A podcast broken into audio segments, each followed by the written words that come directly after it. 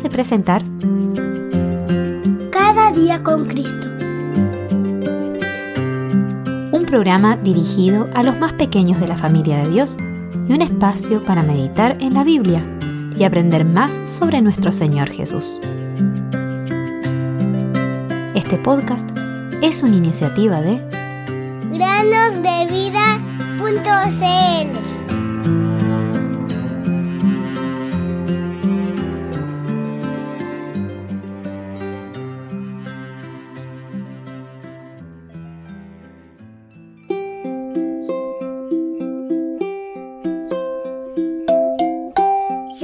dijo, Yo soy la resurrección y la vida. El que cree en mí, aunque muera, vivirá. Y todo el que vive y cree en mí, no morirá jamás. ¿Crees esto? Juan 11, 25 y 26. Bienvenidos queridos amigos y amigas a un nuevo día de meditaciones en el podcast Cada día con Cristo.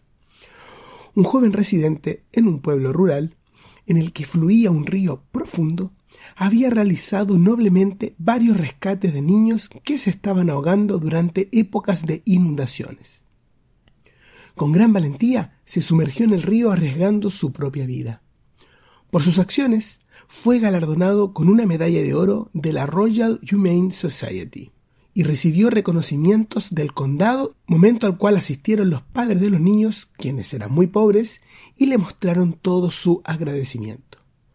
Los niños se encontraban sumergidos en el agua, desorientados y sin fuerzas para ayudarse a sí mismos. Entonces él se sumergía para salvarlos.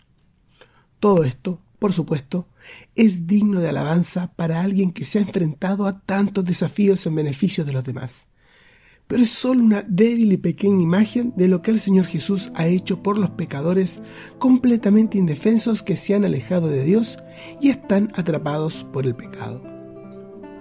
Ese Salvador dejó las alturas de la gloria para descender a las profundidades del Calvario, con el fin de rescatar a los perdidos e indefensos de la condenación, la ruina, la muerte, el juicio y el eterno lago de fuego y para elevar a aquellos que lo aceptan como su libertador hacia la vida, la paz, la reconciliación y la plenitud de gozo junto a Él en la gloria eterna. Aquel joven se sumergió hasta donde se encontraban esos pobres niños y los salvó de una muerte segura. De manera similar, Jesús, como el buen samaritano, vino hasta nosotros. Cierto hombre bajaba de Jerusalén a Jericó y cayó en manos de salteadores, los cuales después de despojarlo y de darle golpes, se fueron dejándolo medio muerto. Por casualidad cierto sacerdote bajaba por aquel camino, y cuando lo vio, pasó por el otro lado del camino.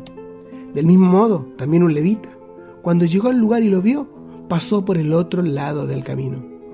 Pero cierto samaritano, que iba de viaje, llegó a donde él estaba, y cuando lo vio, tuvo compasión.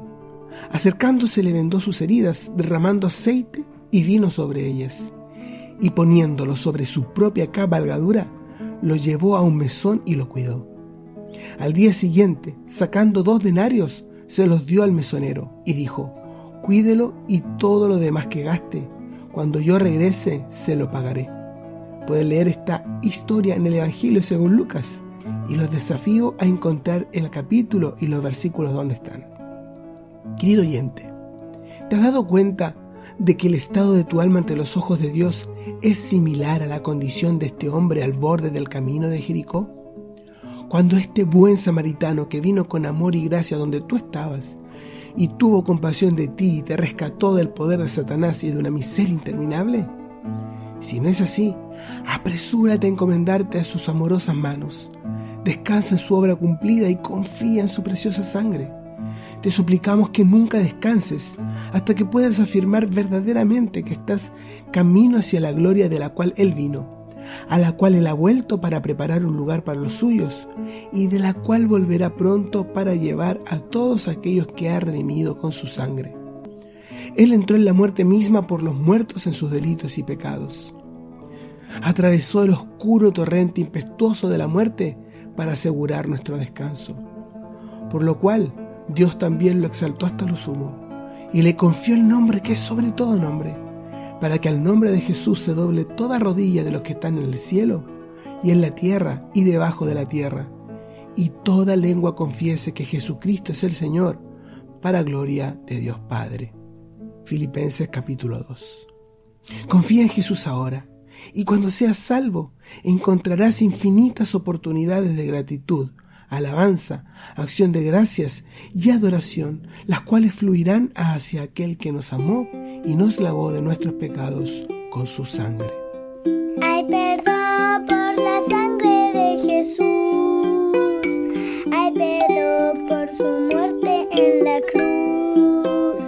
Proclamad que perdón para todos hay perdón los que acuden Perdón por la sangre de Jesús. Hay perdón por su muerte en la cruz. Proclamad que hay perdón para todos, hay perdón los que acuden